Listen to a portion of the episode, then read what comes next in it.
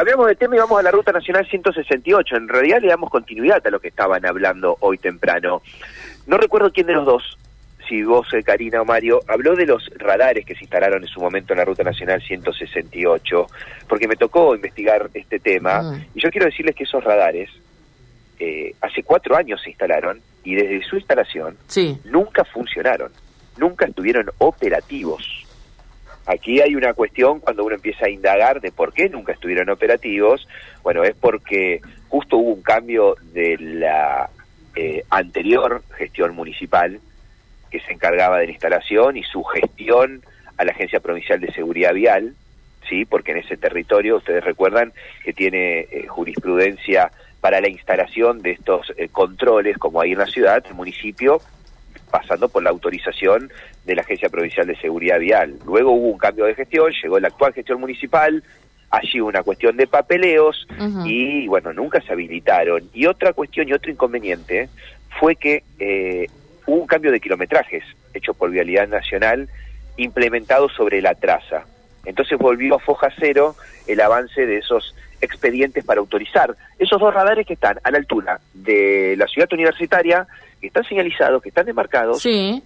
pero nunca estuvieron operativos. Mm. Mirá qué Su máxima sorpresa. ahí es de 80 kilómetros por hora. Eso para dejarlo claro, ¿no? Por, por- por- digo, eh, no estoy diciendo que aceleren, pero es una información que nos tocó investigar porque nos llamaba poderosamente la atención qué es lo que pasaba.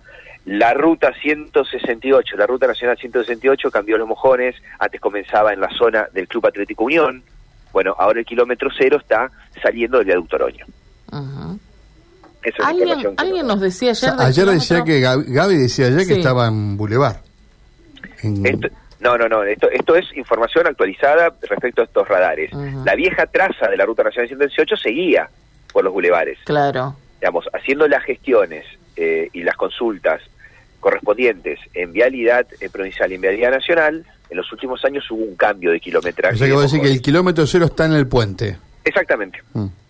Bueno, exactamente. Y parece un poco más razonable, ¿no? Porque si no, después empezamos con las jurisdicciones, que a quién le corresponde, que a quién no, eh, esto le corresponde a uno, lo otro a otro, y, y terminan que no, no se hace nada, ¿no? Bueno, la traza de la Ruta 11, bueno, pasaba más o menos lo mismo. Por Ahora Avenida Freire hasta- pasaba, claro. Exactamente, ahora llega hasta Teniente Loza y después se extiende por la circunvalación. Está muy bien. digo, hubo cambios eh, que por ahí hay que consultarlos porque no son informados.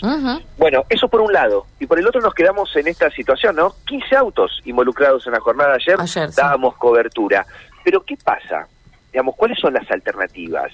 Porque me parece que los que tienen que tomar cartas en el asunto eh, están mirando atónitos sin poder encontrar una solución. Y hay un concejal que dice, oigan, hay una solución que está aprobada, que se puso en funcionamiento y que los mismos trabajadores del municipio saben cómo llevarla adelante. ¿Por qué no se aplica? Estamos hablando de este protocolo de accidentes que estuvo aprobado en la vieja gestión municipal y hoy no se está aplicando. Yo les propongo escuchar la palabra del concejal eh, Carlos Pereira, que da cuenta de esta situación y pone su punto de vista. A ver. Santa Fe vivió ayer otra mañana más, en donde muchísima gente llegó tarde al trabajo o llegó tarde a la escuela, porque la ruta 168 volvió a sufrir varios accidentes, unos detrás del otro, eh, y eh, en una situación que se viene repitiendo, eh, sin ningún tipo de plan de emergencia, de plan de contingencia por parte del municipio, a pesar de que la municipalidad ya probó un protocolo de desvío de tránsito que funcionó exitosamente durante, durante los años 2018 y 2019.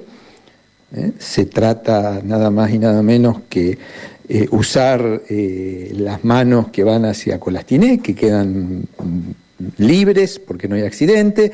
Entonces, de los, dos carriles, uno se vuelve contramano, a la altura del rulo con la ruta 1, se destina un carril para que circulen los vehículos en contramano hasta la Fuente de la Cordialidad, que es cuando vuelven a, a tomar su carril normal para ingresar a la ciudad por el puente Oroño. Eh, hay una negativa del municipio a poner en marcha esto que ya fue probado, que el personal municipal incluso sabe cómo hacerlo porque lo hizo, Eh, y un municipio que insiste que hay que colocar eh, muretes móviles, es decir, sacar esos muretes de cemento que hoy separan las dos manos de la ruta 168, cuestión que está prohibida por la legislación nacional y por lo tanto Vialidad no los termina de, autorizar porque son muy riesgosos, porque si un camión choca, pasa del otro lado, termina ocasionando un accidente muy, muy grande, entonces hace falta de defensas muy sólidas.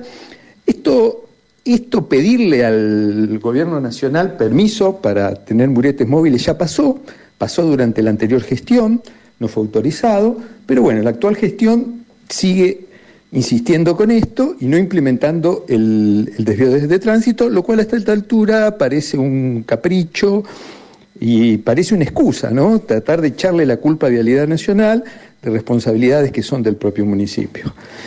El municipio eh, tiene una posición, por otro lado, totalmente ilógica. Eh, poder remover algún murete es nada más y nada menos que para hacer un bypass, un desvío de tránsito, lo que pasa es que es más corto que el que está planteado desde la ruta 1 hacia la fuente de la cordialidad. El operativo es el mismo, la cantidad de personal es prácticamente el mismo, o sea que no se entiende por qué eh, se insiste que la solución es un bypass corto cuando hoy se podría implementar tranquilamente un bypass más largo. Bien, la palabra del concejal Carlos Pereira, ¿no? Hoy el municipio tiene a su alcance un protocolo contra estos accidentes para agilizar el tránsito, que está aprobado en el Consejo y que ya está probado por los mismos eh, trabajadores de la Secretaría de Control que conocen cómo llevarlo adelante. Y por otro lado, ya Vialidad dio su punto de vista respecto a este bypass eh, en la circulación, que son estos muretes removibles. Habló con nosotros, el director de Vialidad. Habló con nosotros y dijo eso, ¿no? Exacto. No están autorizados. Entonces, digo, aquí, si hay un accidente, quiero ser claro porque a mí en ese entonces me tocó participar de ese operativo eh, dándole cobertura. Si hay un accidente en uno de los aliviadores, eh, en el tramo de la ruta 168, entre la intersección de la 1 y el viaducto Oroño, el desvío se aplica justamente en la ruta 1, antes de llegar a la 168, y la mano que está congestionada por el accidente se corta hasta que se remuevan los autos, y la mano que está eh, habilitada para transitar. Se transforma en doble mano. Se transforma en doble mano, claro. Lo que dice El bypass sería mucho más largo. Sería prácticamente desde Colastiné, desde el kilómetro cero, allí el primer semáforo de la ruta 1, sería hasta la fuente de la cordialidad. Hay que poner conos, hay que tener más inspectores de tránsito y hay que estar activos desde más temprano, ¿no? y hablando de estar activos desde más temprano a partir de ayer, a partir de hoy. Digo, por lo que ocurrió ayer, hoy los trabajadores eh, municipales eh, de la grúa de la Secretaría de Control van a estar activos de las 6 de la mañana en la Ruta Nacional 168. Correcto, Matías, muchas gracias.